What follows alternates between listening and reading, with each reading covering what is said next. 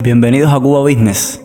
Los libros sagrados enseñan la importancia de respetar a nuestros padres, de respetar al prójimo, de respetar a nuestros amigos, de respetar a nuestros vecinos, de respetar las diferencias sociales, raciales. Estos libros nos enseñan a respetarnos entre todos y nos inculcan excelentes valores personales. Pero ahora yo te hago una pregunta. ¿Tú te respetas a ti mismo? Y pensarás, claro que me respeto a mí mismo. Yo no ando por la calle hablando mal de mí ni diciéndole a la gente groserías de mí. Por supuesto que me respeto. Pero ese no es el tipo de falta de respeto al cual yo me refiero. Me refiero si eres capaz de respetarte a ti mismo en palabras, en acciones y en hechos. Eres de las personas que dicen mañana me voy a levantar a las 5 de la mañana y no lo hacen. O el lunes que viene comienzo en el gimnasio y no se apuntan. El día 10 te voy a pagar el dinero que te debo y no lo pagan. Sabes que necesitas zapatos nuevos porque los que tienen ya están viejos y no te compras ninguno.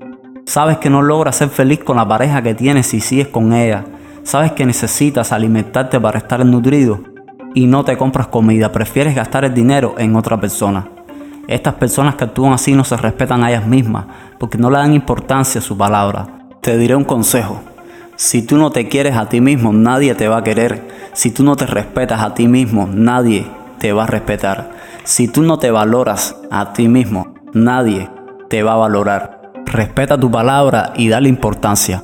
Si dices que te vas a levantar mañana a las 5, levántate. Si dices que te vas a apuntar en gimnasio para bajar de peso, apúntate en gimnasio y no faltes. Si dices que vas a dejar a tu pareja porque ves que esa relación no funciona y en vez de darte paz y felicidad lo que te trae es problemas, sepárate de esa persona, busca otra y sé feliz. Dale importancia a tu palabra y comprométete contigo mismo a cumplir los objetivos y metas que te propongas. Preocúpate por tu imagen, por tu alimentación, por tu paz mental, por tu salud, por tus carencias en sentido general. Respétate como persona. Muchas veces preferimos quedar bien con otros y con nosotros mismos nunca quedamos bien.